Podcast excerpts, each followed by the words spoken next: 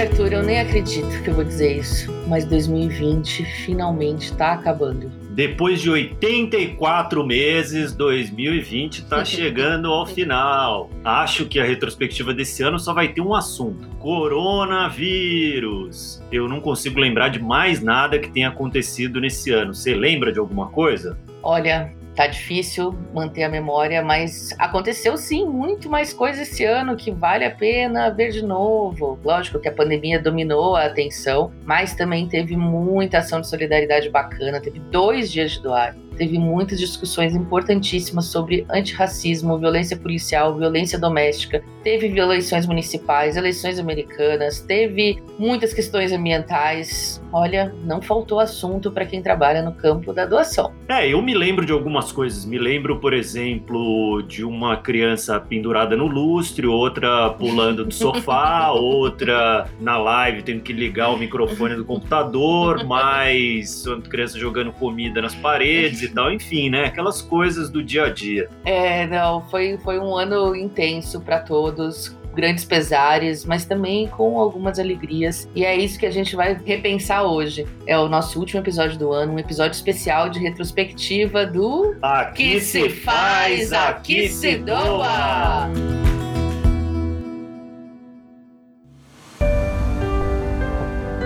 Esse é o seu podcast semanal produzido pelo Instituto MOL e pelo movimento Bem Maior, com informações, ideias e caminhos para construir um mundo melhor através da cultura de doação no Brasil. Eu sou o Arthur Loubach. E eu sou a Roberta Faria. E para nos ajudar nessa missão de recapitular esse ano, que muita gente faz questão de esquecer, nós convidamos a Patrícia Lobacaro para uma longa conversa sobre tudo o que aconteceu, mês a mês. É longo, mas está valendo a pena, tá gostosíssima essa conversa e no final tem uma surpresinha. Pedro Bial! A Patrícia foi CEO da Brasil Foundation de 2010 a 2019 e hoje trabalha com consultoria estratégica em filantropia pela Mobilize, além de ser colunista do ECOA do UOL. Patrícia, seja bem-vinda ao Aqui Se Faz, Aqui Se Doa. Muito obrigada, Arthur. Muito obrigada, Roberta, por esse convite. Eu sou muito fã de todas as iniciativas da Editora MOL, do Instituto MOL. É um enorme prazer estar aqui com vocês. Pati, só para você e os nossos ouvintes entenderem, a dinâmica desse episódio vai ser um pouquinho diferente do que a gente teve nos anteriores e que virou o nosso tradicional aqui. Hoje nós vamos navegar mês a mês lembrando de alguns acontecimentos marcantes do ano, e aí nós vamos discutir alguns pontos que se relacionam com cultura de doação em cada um deles, tá bom? Perfeito. Eu acho que a gente tem muita coisa para falar sobre 2020, que foi um ano com muitas coisas, um ano de muitos acontecimentos, mas acho que foi um grande ano para a filantropia no Brasil e no mundo. Com certeza. Então, pegando aqui emprestado a pesquisa que a Roberta fez, eu sou aqui só um mero apresentador. Vamos começar com janeiro. Enquanto a Austrália estava passando por incêndios florestais gravíssimos, uma comediante famosa do país, a Celeste Barber, que aliás tem o melhor Instagram de todos, fazendo aquelas imitações sigam, maravilhosas. Sigam. Ela postou uma foto da janela da sogra dela em que dava para ver as chamas e a fumaça do incêndio e fez um apelo via Facebook para as pessoas ajudarem os bombeiros voluntários do país. E essa virou a maior campanha de arrecadação de recursos já feita pelo Facebook. Foram mais de 13 milhões de dólares em 48 horas. Ao longo da semana acabou passando de 50 milhões de dólares. E essa história fez a gente refletir muito sobre como alguns problemas conseguem engajar as pessoas no mundo todo e muitas causas igualmente graves e urgentes não recebem um milésimo dos recursos e da atenção. Patrícia, por que você acha que acontece isso, né? Quanto que a mídia e as celebridades ajudam nesse tipo de caso? Eu acho que as mídias e as celebridades ajudam muito, mas Sobre essa questão dos incêndios na Austrália foi muito interessante porque a mobilização de doações demorou para acontecer. Então foi um episódio ambiental grave. A área queimada era maior do que a área de Portugal. Logo no início já tinham sido mais de um bilhão de animais mortos, teve uma grande perda ali na fauna. E, inclusive, houve comparação com quando houve os incêndios da Catedral de Notre Dame em Paris. Teve uma resposta de grandes filântropos, muito dinheiro foi doado, filântropos doando 100 milhões, 200 milhões. E o incêndio da Austrália com estrago, uma magnitude gigante, não teve inicialmente nem de grandes filântropos e nem de empresas naquele momento uma mobilização de doações. E daí foi a, Celeste, num post super espontâneo, filmando uma coisa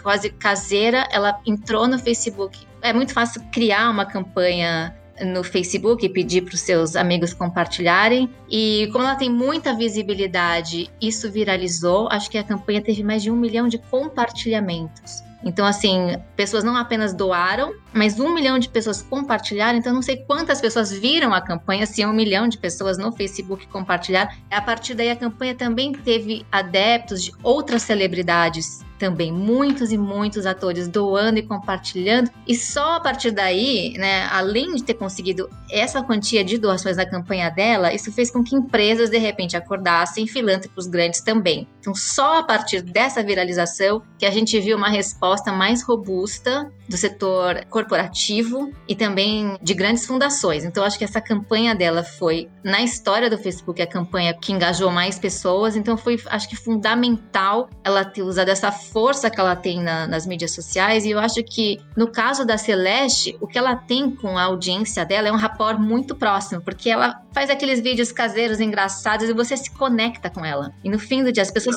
doam quando elas sentem essa conexão quando ela pediu para as doações era uma questão pessoal, a própria mãe dela, né, numa região que estava em chamas, as pessoas responderam. E por falar em campanhas que viralizam ou não, em fevereiro tem carnaval, ou pelo menos tinha, né? Em 2021 vai ter que esperar, mas em 2020 a gente assistiu aqui no Brasil a mais um ano de recordes de bloquinhos, tomando lugar das grandes escolas no carnaval de rua, do Rio, de São Paulo, de outras cidades boa parte deles financiados coletivamente por meio de plataformas de crowdfunding. Tanto que o Benfeitoria chegou a criar um canal só para financiamentos de bloquinhos. Grandes escolas tentaram repetir o feito, como a Mangueira, no Rio de Janeiro, né? que mirou em um milhão de reais, mas só arrecadou 55 mil. Parece uma loteria, né? Verdade, como você bem falou, Paty, as vaquinhas ou campanhas que têm histórias bem pessoais viralizam muito mais fácil, como é o caso das crianças com AME ou das vaquinhas que a gente vê na plataforma de crowdfunding do Voa, do Razões para Acreditar. Enquanto outras que também são ambiciosas e necessárias não atingem a meta.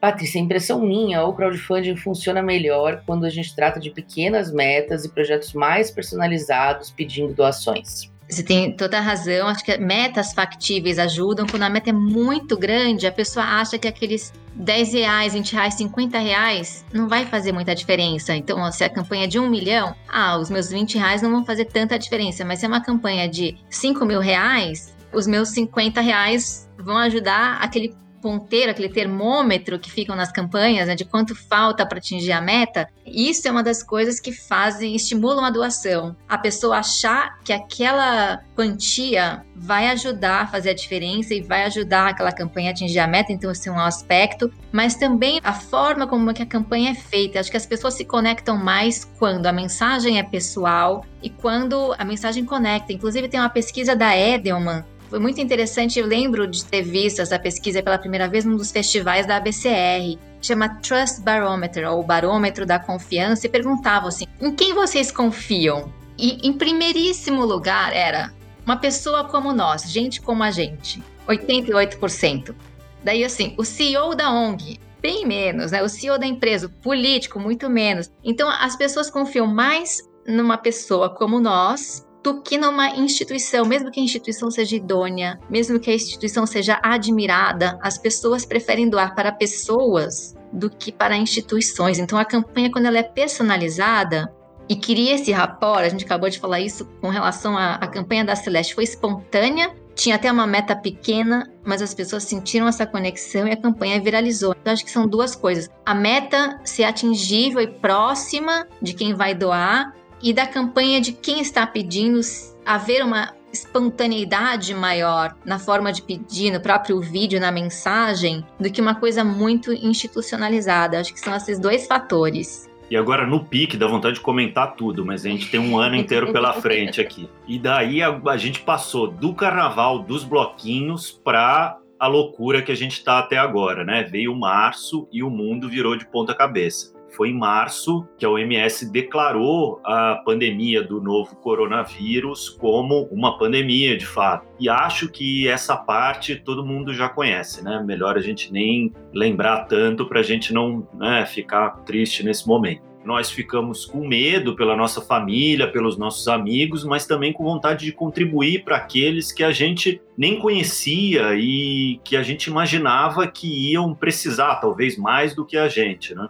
E aí veio uma questão que pouca gente tinha se perguntado até então: como que a gente doa para o SUS? Logo no começo da pandemia se fez muitas contas que deixaram claro que a gente não ia ter capacidade de leitos de UTI no Brasil inteiro para os números que a gente podia esperar de atendimento de pessoas que precisariam de internação. E aí, para doar para o hospital, muita gente estava com vontade, mas como faz isso? Saíram na frente, nesse momento, organizações que já trabalhavam com parcerias público-privadas, como a Comunitas, que liderou um movimento bem importante de captação de recursos para entregar em forma de equipamentos a hospitais públicos de vários estados. Muitas doações seguiram esse modelo de formar times de especialistas para planejar o uso de recursos e entregar soluções prontas. Paty, a iniciativa privada definir a gestão do terceiro setor é algo positivo para instituir práticas mais claras de aplicação de recursos ou negativa por não confiar nem levar em conta a realidade das instituições envolvidas? Né?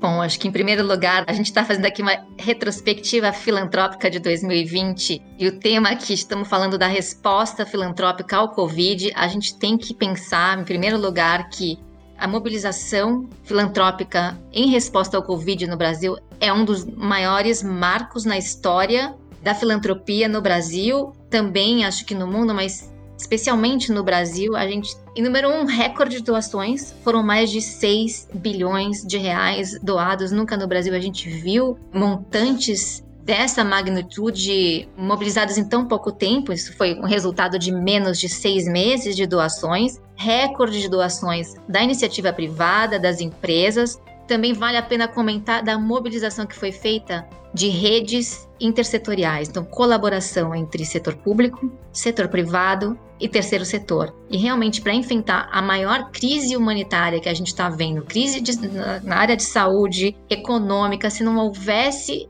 agilidade na formação dessas parcerias, a gente não ia ter conseguido passar por essa crise de saúde da forma como a gente está conseguindo passar então, com essas articulações intersetoriais que foram criadas, puderam se estabelecer alguns mecanismos de governança, porque quando a gente está lidando com doações, né, a gente está lidando com o dinheiro dos outros. É muito importante que haja um mecanismo transparente, confiável para quem está doando, saber que esses recursos vão ser aplicados na ponta da forma com que eles precisam ser aplicados. Então, foi muito interessante acompanhar conselhos de notáveis, de experts, com médicos e pessoas que entendem do que era necessário e, ao mesmo tempo, pessoas, né, doando. Essa iniciativa da Comunitas é uma delas, a União BR, né? Toda a articulação que foi feita nos bastidores para conseguir não só mobilizar os recursos, mas colocar o recurso na ponta. O Brasil tem essa questão que existe a falta de cultura de doação, mas doar é difícil. Né? A gente tem barreiras tributárias, questões jurídicas para doação, a gente teve que no momento, enquanto país, enquanto sociedade, quase que hackear né, essas burocracias para fazer o dinheiro chegar todo o setor filantrópico brasileiro, iniciativa privada também, o SUS. É importante comemorar, né, desse ano de 2020 que foi tão difícil, as coisas que deram certo. E eu acho que essa mobilização da sociedade, articulação das redes, com a intenção de resolver o problema de uma forma eficaz e ágil, acho que são aprendizados que a gente precisa levar para o futuro e os mecanismos de governança e transparência criados acho que foram fundamentais. Bom, e seguindo esse tópico que você colocou, né, dessa grande mobilização, é justamente o que a gente vai falar em abril. Foi quando o Itaú fez a doação histórica de um bilhão de reais. Teve um monte de live de grandes artistas. Vale citar aqui Sandy Júnior fez uma pelo Fome de Música que arrecadou 5 milhões de reais. Enfim, a impressão é que toda empresa deu um jeito de encontrar no meio da sua cadeia de valor, na sua mecânica de trabalho, uma forma de incluir algum tipo de doação, uma forma de se engajar nessa rede de filantropia, né? Ao mesmo tempo, as ONGs de saúde viram suas despesas crescerem no combate à pandemia, enquanto as instituições de outros segmentos viram as receitas diminuírem com a migração dos doadores para o combate à pandemia e também com a redução de atividades de captação paradas também na quarentena. De acordo com um estudo da Mobiliza com a Health Partners, 70% das ONGs registraram redução expressiva na entrada de recursos durante a pandemia e 90% delas relataram interrupção em parte das atividades. Muita gente se sentindo ameaçada mesmo de fechar as portas. É, e os doadores se mostraram mais sensibilizados, menos desconfiados e até dispostos a aprender sobre novas tecnologias para apoiar. Né? O QR Code é o maior exemplo disso. A pergunta de um milhão de dólares, Paty. O que disso tudo vai ficar depois da vacina, né? No novo normal, quando as coisas voltarem minimamente ao normal? As doações vão continuar no radar das empresas, das celebridades, das pessoas, ou isso vai ficar na história só como um registro de um grande momento?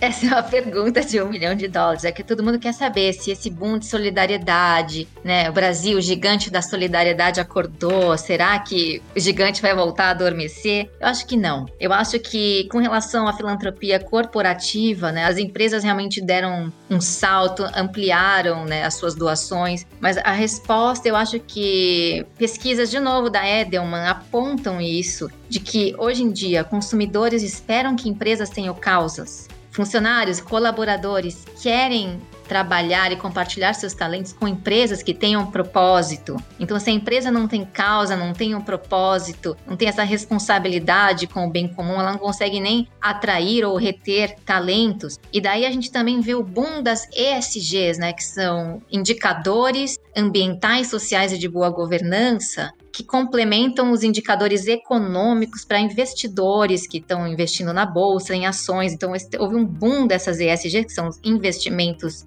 responsáveis ou investimentos sustentáveis. Então, também os investidores estão buscando colocar seus ativos em empresas que tenham responsabilidade social e ambiental. Então, acredito que esse momento das empresas vem para ficar. Eu não sei se a gente consegue manter esse mesmo nível de engajamento de doações que foi feito durante um momento emergencial, mas a gente espera que sim.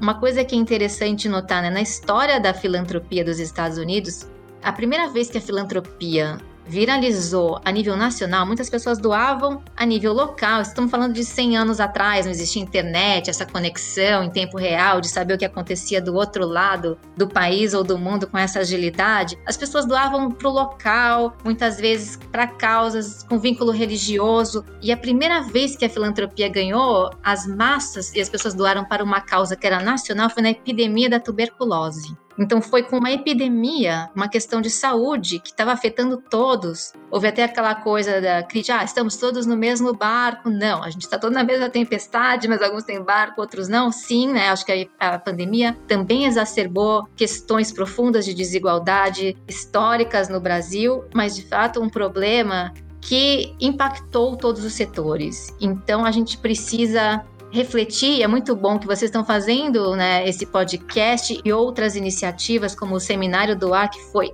excelente para difundir a cultura da doação, a cultura da filantropia, para que esses aprendizados todos de 2020 possam continuar, para que a gente possa continuar enquanto cidadão, sendo a responsabilidade de cada um de nós participar das construções né, do Brasil que a gente quer, do mundo que a gente quer. Então a gente precisa não perder de vista esses aprendizados e sim a, a, a gente teve um recorde de doações que eu espero que não acabe, que essa pergunta de um milhão de dólares que vocês fizeram no Brasil vai continuar sendo esse gigante da solidariedade que acordou, eu espero que sim. E a responsabilidade nesse caso é de cada um de nós. Bom, de fato, uma coisa que parece garantida é que o propósito virou um atributo de marca mesmo, né? Seja chamando ESG ou algum termo que agrade mais a linguagem corporativa, parece que isso veio para ficar. Cabe agora a gente criar os indicadores para que transforme isso em cifrões, né? Quem tiver interessado entre os ouvintes em apostar nisso, investir uma grande pesquisa para a gente criar esses indicadores, a gente e a Paty estamos aqui loucos para fazer isso. Procurem a gente. E vamos para maio. No meio da quarentena, já estavam tudo um caos e o mundo parou de respirar junto com George Floyd, o caso absurdo, revoltante do policial branco que asfixiou esse homem negro ajoelhado em seu pescoço, que gerou indignação nos Estados Unidos e vários países mundo afora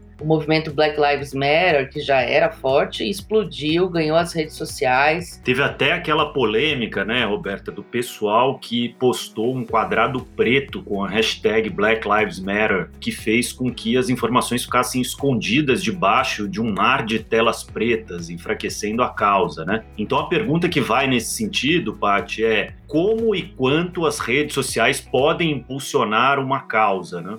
O caso do George Floyd também é um momento histórico em todo o movimento dos direitos civis nos Estados Unidos, com repercussões ao redor do mundo, também no Brasil. As reflexões sobre racismo estrutural, acho que eram reflexões que já tinham que ter sido feitas, já era hora de que o mundo acordasse né, para essas questões. Uma pergunta que eu me fiz também, por que o George Floyd não é coincidência, né, que esse episódio triste tenha acontecido durante a pandemia, porque a pandemia acho que também trouxe à tona, por exemplo, no Brasil, mais a comunidade negra do que os brancos economicamente, em termos de acesso à saúde. Então, eu acho que o fato do, do George Floyd ter acontecido durante a pandemia talvez também tenha trazido à tona, né? Acho que tenha criado essa resposta que criou na filantropia. Nos Estados Unidos foram mais de 10 bilhões de dólares doados. Muitos recursos indo. No Brasil, a gente ainda tem que ver a repercussão né, das empresas nessa questão.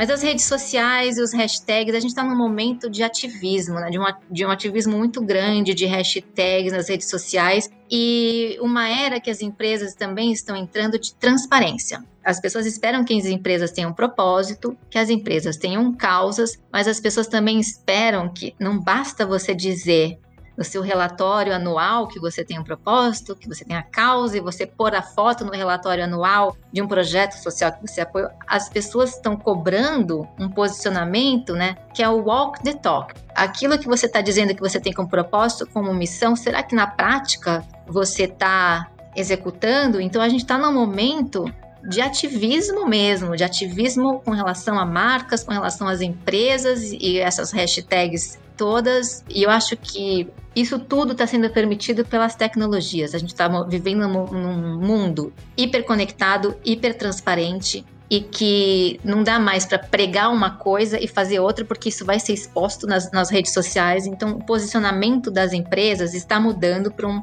uma era de maior transparência, responsabilidade, né? Uma palavra em inglês que não tem tradução no Brasil é accountability. Não sei como traduzir isso, mas acho que é parecido com responsabilização. Estamos presenciando, acho que um, um início de um novo posicionamento corporativo com relação à diversidade e inclusão, não só racial, mas de maior consciência das empresas do seu papel na promoção de diversidade, de equidade, e o George Floyd acho que ajudou a impulsionar isso por causa das redes sociais. Não dá para menosprezar o papel que as redes sociais têm nesse momento de viralizar e de ampliar qualquer causa. E aí veio junho, e quando a gente achava que a vida já estava bem complicada com a pandemia, tivemos uma avalanche de notícias de desastres ambientais. Na verdade, a gente, infelizmente, já tem um certo costume de ter péssimas notícias ambientais no Brasil, mas a coisa piorou bastante. E não só no Brasil. A gente teve nuvem de gafanhotos na Argentina, no sul do Brasil teve o ciclone bomba, né? O INPE relatou o pior mês de queimada queimadas na Amazônia em 13 anos. Dureza, né? Mas ao mesmo tempo a gente tem uma questão com a imagem das ONGs, dos ativistas ambientais, que em pesquisas sobre doação no Brasil não são prioridade dos doadores e que são as ONGs mais atacadas por outros setores da sociedade, como o governo, né, por levarem descrédito. Muita gente acha que eles são muito radicais e o resultado é que a gente vê pouca sociedade civil, né, se engajando para doar para essas causas e mais empresas que têm seus negócios, algo ambiental, botando dinheiro na causa. Como que a gente faz, Paty, para o meio ambiente virar uma causa mais popular? Essa não é uma pergunta fácil, eu mencionei algo do tipo nos incêndios da Austrália, demorou muito para as pessoas e empresas começarem a doar em resposta ao incêndio. Houve essa comparação com o incêndio na Notre Dame, que em poucos dias tinham centenas de milhões, mais de um bi doados, e nos incêndios teve que ser na celebridade, na hashtag, na pequena doação. Enfim, talvez a causa ambiental tenha um pouco dessa dificuldade de mobilizar recursos e sim tem um descrédito também muito grande, que eu acho que é responsabilidade de todos nós de mudar essa situação. No Fórum Econômico Mundial, no início do ano, eles fizeram, divulgaram uma matriz de risco e os grandes riscos que a gente está vendo, para o mundo corporativo, inclusive, são riscos ambientais. Então a gente tem que começar a levar a sério os problemas das mudanças climáticas. As empresas têm que olhar essa questão de uma forma mais séria. Acho que os ESGs ajudam né, para que as empresas tenham políticas ambientais melhores, mas na questão da, da pequena doação. É distante, né, Paty? O meio ambiente tem esse problema também, né? É lá longe, né? Não parece algo que te afeta diretamente, né? Se você vive numa grande cidade, não parece que a queimada na Amazônia tem alguma coisa a ver com você, ou que os seus 10 reais possam fazer diferença num problema que ao mesmo tempo é tão gigantesco, né? É, acho que tem muitos paradigmas na questão da filantropia, na cultura de doação no Brasil que a gente precisa quebrar, e esse é um deles. E, de novo, acho que a mudança de paradigma começa com o nosso próprio exemplo. Na questão do meio ambiente, não adianta só trocar a sacolinha de plástico ou canudinho e achar que você está fazendo a sua parte. A gente precisa apoiar as ONGs ambientais que estão protegendo a biodiversidade. É responsabilidade de cada um de nós reverter essas tendências e pensar né, qual é o mundo que a gente quer deixar para os nossos filhos, netos, para as próximas gerações. Enfim, acho que um hábito que a gente tem que adquirir como cidadãos desse planeta de não só doar, né, de apoiar, fazer uma doação mensal para alguma causa, mas também né, vendo que organizações sérias, idôneas, que protegem o meio ambiente, protegem biodiversidade, se elas estão sendo atacadas com discursos, é nosso papel também fazer o que a gente pode para defender, para que, principalmente fake news, né, a gente tem uma responsabilidade hoje grande também com como a gente compartilha informações, né deixar de compartilhar ou compartilhar, acho que a gente há uma responsabilidade tanto numa coisa quanto na outra e a gente precisa fazer nossa parte.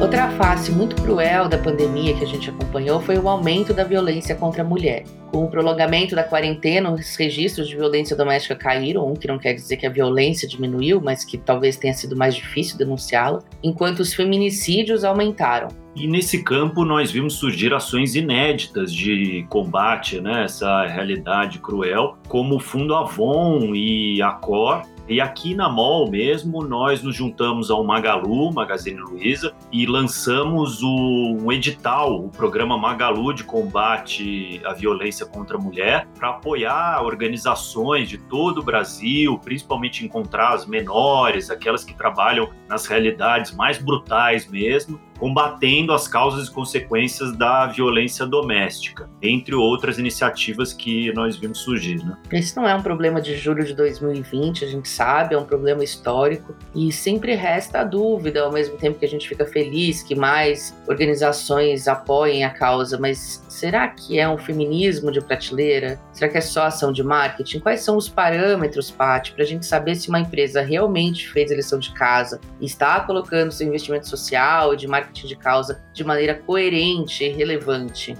Como vocês citaram a Magazine Luiza, tem um outro fenômeno que é importante. Hoje em dia, né, as pessoas têm essa expectativa com relação às empresas de ter causa, propósito, mas que o personal branding, né, o posicionamento do CEO, do líder, da pessoa que está à frente da organização, impacta muito. E no caso do Magalu, né, a gente tem a figura da Luísa Trajano, personal branding da empresa se confunde um pouco com o dela, né? Então, ela tem um histórico né, na criação do Mulheres do Brasil de priorizar muito as questões de gênero e de combate à violência doméstica, enfim, de violência contra a mulher. Então, existe também esse fenômeno da gente estar tá vendo que CEOs de empresas que até antes nem usavam muito as redes sociais estão precisando mostrar também qual que é o seu posicionamento na pessoa física com relação à causa. A gente vê empresários que eram poucos presentes na mídia, hoje também existe essa expectativa de saber se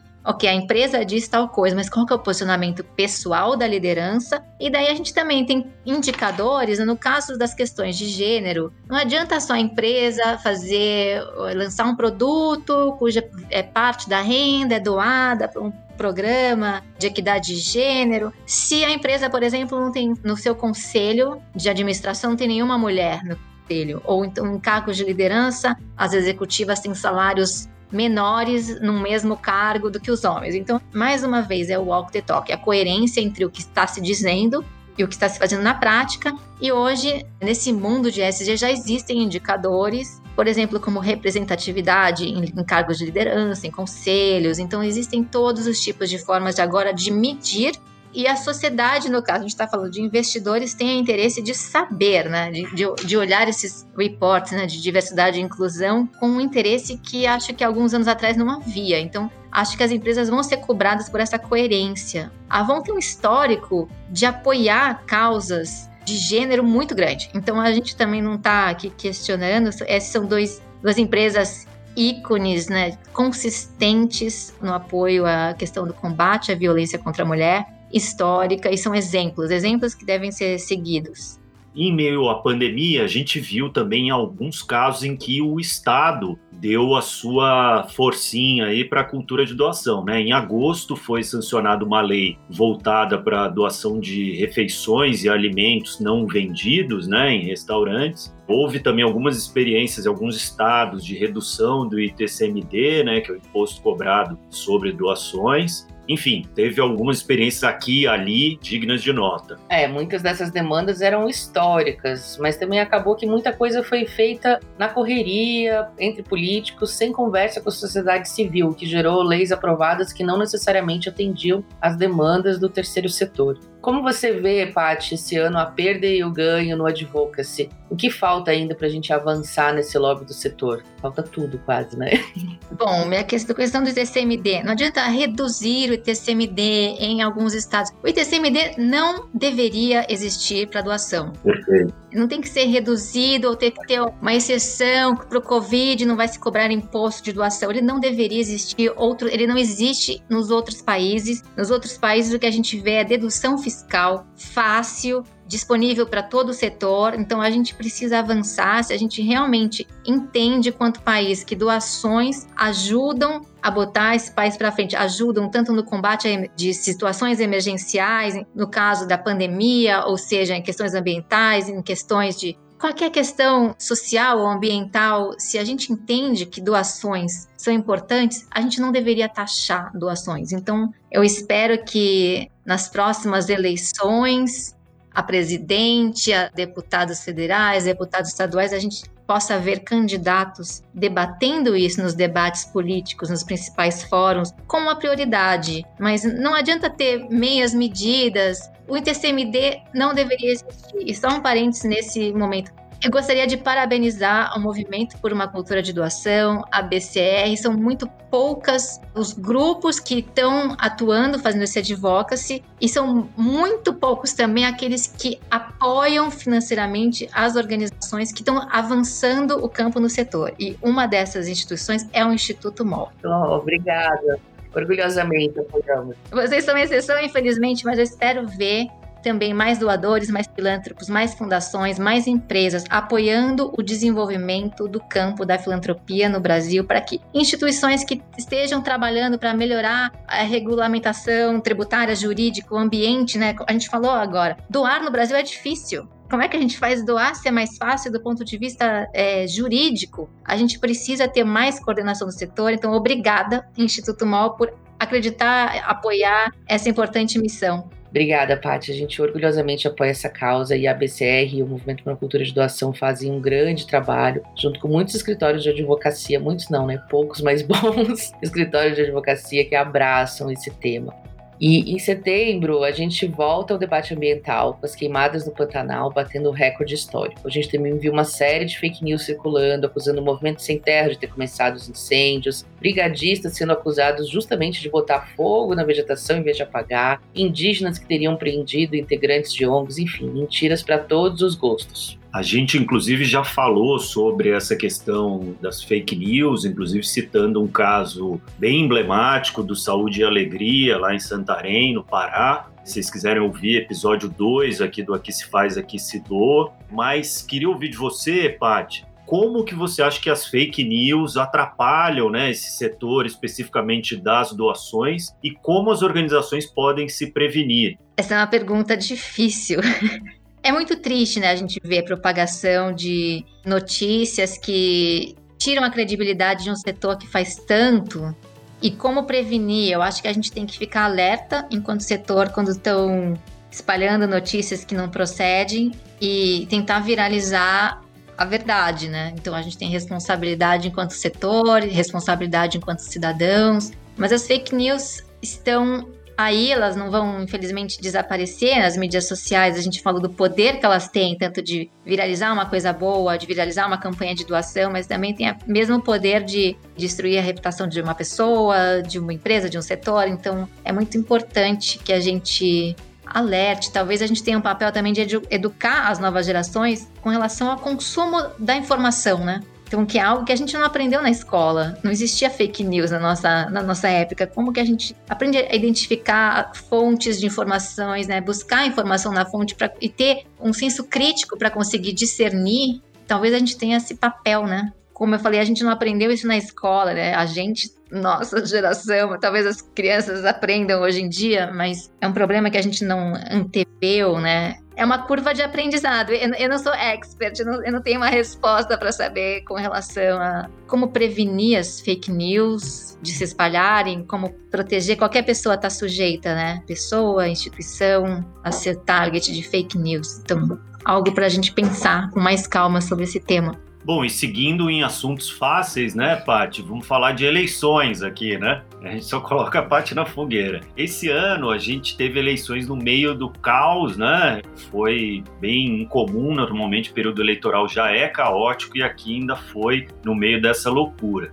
E esse ano a gente ainda teve uma novidade, porque a gente ainda teve algumas mudanças nas regras de financiamento aí de candidatos, de partidos para as eleições, e a gente notou né, uma mudança considerável da saída aí das doações empresariais e entrada de contribuições de pessoas físicas que passaram de 140 milhões de reais esse ano no Brasil. Vale lembrar que ainda existe o fundo eleitoral mais generoso do mundo, né, aqui no Brasil, mas as pessoas começaram a entrar no jogo. A gente viu alguns candidatos fazendo suas campanhas muito baseadas, né, principalmente os que têm mais apelo nas redes sociais e tudo, consideraram bastante essa via de financiamento. Pergunta facílima é: Será que nós já sabemos lidar com essa nova realidade de contribuir para a política e para políticos? Como enfrentar a resistência a doar para a política e de fato transformar isso, né, talvez na nova cultura política das campanhas eleitorais no Brasil? Né?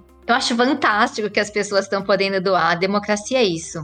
As pessoas têm essa coisa do voto útil, que é ruim, porque você às vezes não vota no candidato que melhor te representa, então, assim, a forma de você doar é você poder dar mais chance para aquele candidato que realmente te representa, que você acha que talvez não tenha chance porque ele não tem o mesmo poder de mídia, mesmo financiamento de campanha, enfim, é possível você contribuir também para equalizar e dar chance para o seu candidato com a sua doação. Isso é uma tendência que está começando no Brasil e nos Estados Unidos, se for um parâmetro assim, todo mundo doa para candidatos e principalmente partidos e existe um fundraising muito organizado na política americana. É por carta, é pelo telefone, por eventos de captação de recursos. Esse fundraising político é muito, muito, muito organizado e pessoas físicas doam sim para partidos, para candidatos. Enfim, faz muito parte da cultura americana também doar. E tem um teto, né? Nos Estados Unidos existe um limite máximo que a pessoa física pode doar para o candidato,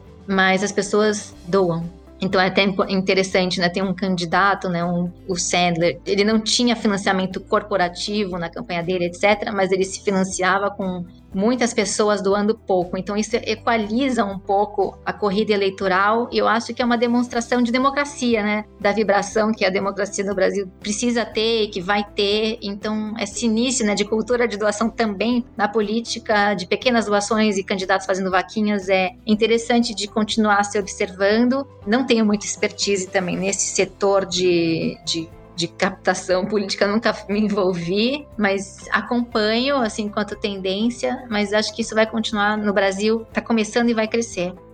Em novembro foi a vez da gente se escandalizar com um novo caso de racismo, dessa vez aqui no Brasil, com a morte do Beto Freitas, filmada e cheia de testemunhas em um supermercado da rede Carrefour em Porto Alegre. E a gente ficou se perguntando se doar é uma forma também de combater o racismo estrutural. O próprio Carrefour respondeu isso criando um fundo de 25 milhões de reais para combater o racismo e promover a inclusão social. Outra iniciativa bacana nesse sentido são os fundos específicos, né, como o Fundo Baobá, voltado para a equidade racial, mas ainda são pouquíssimos exemplos desse tipo no Brasil, né, principalmente desassociado a eventos como esse do Beto Freitas, né? Fundos que são criados a partir de causas conhecidas estruturais e não como reação a um caso que toma as mídias. Por que, que nós temos tão poucos fundos assim no Brasil, Pati? como usar as doações a favor da igualdade? Eu tive o prazer, privilégio de ser convidada pela editora MOL, Instituto MOL, para participar de uma mesa no Seminário do Ar sobre o papel da filantropia né, na promoção de equidade racial. Inclusive, Selma Moreira do Baobá estava na mesa e a gente fez um contraponto, inclusive, né, a resposta do setor filantrópico nos Estados Unidos ao caso de George Floyd foram mais de 10 bi doadas e doações corporativas da ordem de 2 bi no JP Morgan, muitas empresas grandes que têm negócios no Brasil também doando centenas de milhões de dólares lá. E nas palavras da Selma, ela falou que aqui só chegou uma brisa. Então, se teve uma chuva de doações nos Estados Unidos, no Brasil veio uma leve brisa. E eu acho que as empresas precisam fazer uma reflexão sobre isso, porque nos Estados Unidos a população negra corresponde a 14% da população e no Brasil é mais da metade. Então, empresas que têm negócios expressivos, né, que vêm ao Brasil como mercado, empresas multinacionais, no caso, acho que precisam olhar um pouco da responsabilidade que elas têm, né? O Brasil é um país cujo 56% do mercado consumidor é negro, enfim. Então, eu acho que a resposta filantrópica do setor empresarial precisa ser mais robusta. Né? E o fato de que existem poucos fundos como o Baobá, eu acho que é o primeiro, o maior e talvez o único, a única fundação desse tipo no Brasil, é um sinal de que isso precisa, esse setor, a infraestrutura do setor precisa ser fortalecida. E vale um adendo aqui, até, Paty, sobre antes da gente passar para o último mês do ano, é que casos como esse a gente nota uma desconexão da teoria e da prática, né? No próprio caso do Carrefour, a gente foi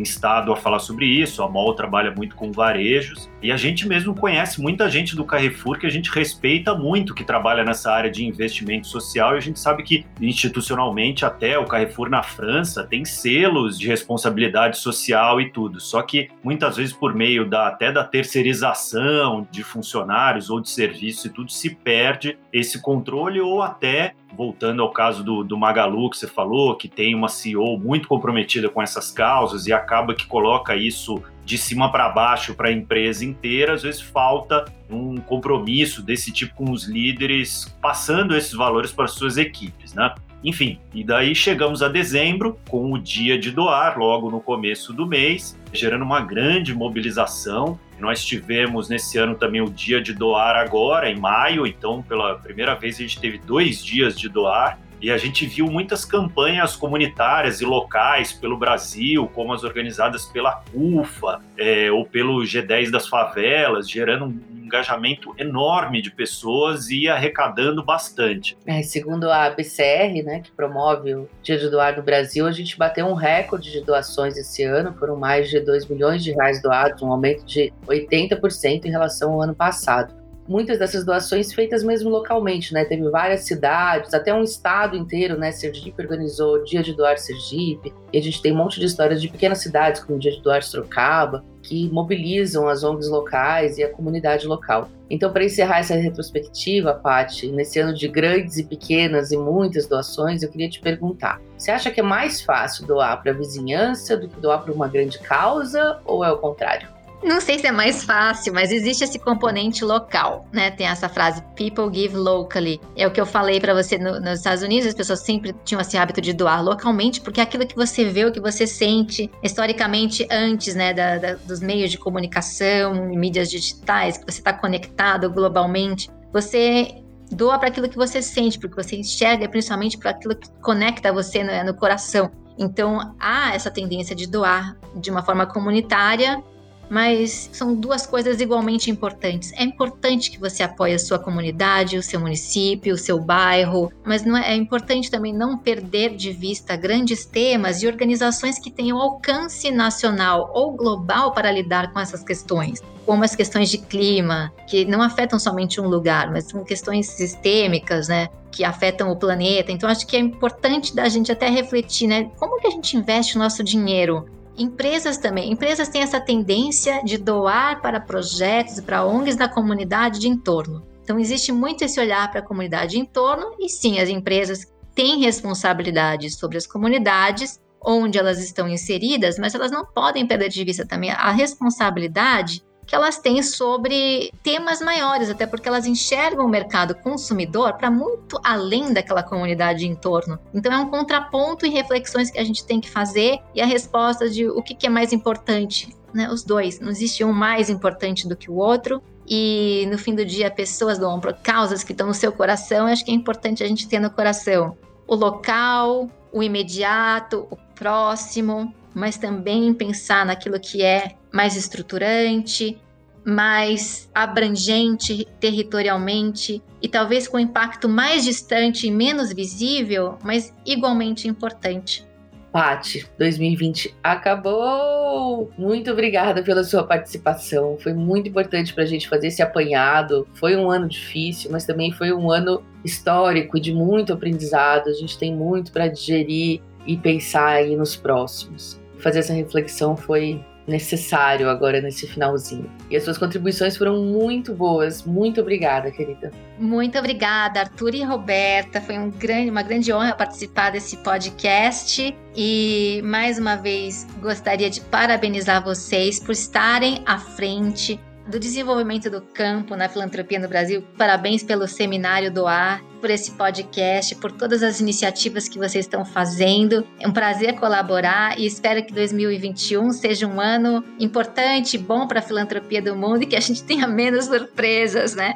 Enfim, e que a gente possa de uma vez por todas vencer essa pandemia em 2021. E agora tá acabando o ano e esse episódio do Aqui se faz, aqui se doa também. Ah, ah. mentira. Uh! Mas no ano que vem nós voltamos com muito mais, muita discussão boa, ainda tem bastante coisa pra gente falar aqui. Se você tá gostando desse podcast, quer fazer alguma sugestão, quer falar com a gente, uma sugestão de pauta, uma crítica positiva ou negativa, escreva pra gente no e-mail instituto@editoramol, mol é M O L .com.br que nós vamos ter o maior prazer em te responder.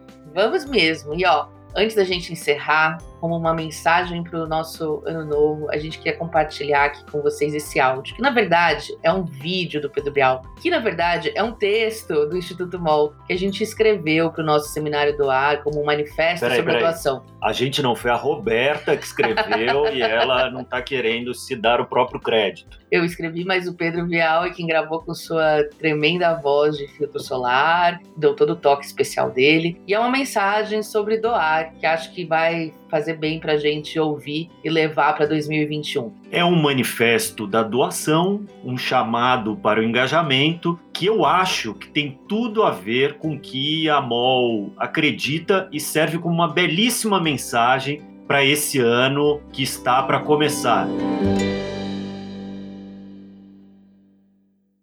Doe. Doe como só uma mãe sabe se doar. Doe como se doasse carteiras para a escola de seu filho. Doe como se para matar a sede de sua família. Doe como se o Pantanal fosse o seu quintal. Doe como se a chuva tivesse arrastado todas as casas de sua rua. Doe como se o país estivesse em guerra. Doe como se disso dependesse a vida do amor de sua vida. Doe como quem busca justiça, doe como se tivesse dinheiro sobrando, doe como se tivesse dinheiro faltando, como se cada moeda valesse uma fortuna. Doe para salvar vidas, doe sangue, medula, órgãos, cabelo, células, doe seu corpo para o progresso da ciência. Doe livros lidos, roupas que não servem mais, brinquedos que ficaram para trás, eletrônicos velhos, cobertores mofados, xícaras esquecidas. Doe o que entulha sua casa preenche o vazio do vizinho. Doe tempo, conhecimento, experiência, habilidades, força de trabalho e doe-se paciência com quem sabe menos. Doe ombros, ouvidos, abraços, sorrisos, afetos Dar atenção é a maior doação de todas. Doe sua sorte, sua voz, sua estrela, sua plateia. Doe seu palco para quem precisa ser escutado. Doe para quem tem menos, doe para quem precisa mais. Doe para quem agora está onde você já esteve. Lembre-se que você também teve ajuda para chegar até aqui. Doe para que lá no fronte outros possam representar você. Doe por indignação. Doe para sentir que fez alguma coisa. Doar é a arte de fazer muito. Doe para as ideias em que acredita, doe para os valores que defende, doe para as pessoas que admira, doe para que as coisas que ama continuem vivas. Doe para resolver problemas que não são seus Doe para realidades que você não conhece. Doe para defender a liberdade, inclusive a de quem não a valoriza. Doe para que a miséria e a intolerância sejam erradicadas. Doe para remendar seu coração. Doe para celebrar o que lhe traz alegria. Doe por reflexão e doe por impulso.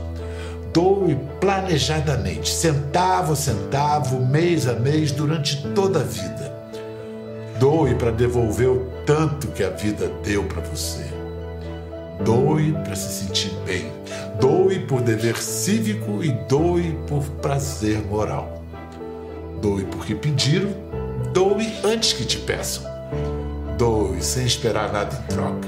Seja qual for a forma ou o motivo, apenas doe Doe dinheiro, ele move o mundo. Doe para mover o mundo. Doe para mudar o mundo. Doe como um compromisso. Um compromisso com o mundo que queremos ver passado e com o futuro que desejamos. Doe como se pudesse escolher para onde vamos. E vamos, juntos.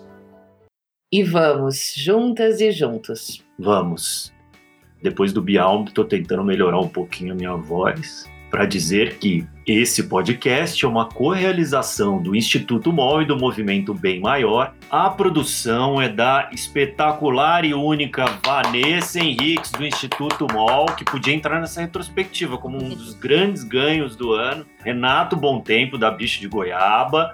E esse ano não tivemos as colunas, né? Mas vale o crédito por todo ano, todos os episódios, para Débora Rodrigues, Caroline Oliveira, Maria Eduarda, Duda Schneider, Rafa Carvalho, todo mundo do Instituto MOL. A gente se vê no próximo episódio. Feliz Ano Novo, nos vemos em 2021! Até lá! Tchau, tchau!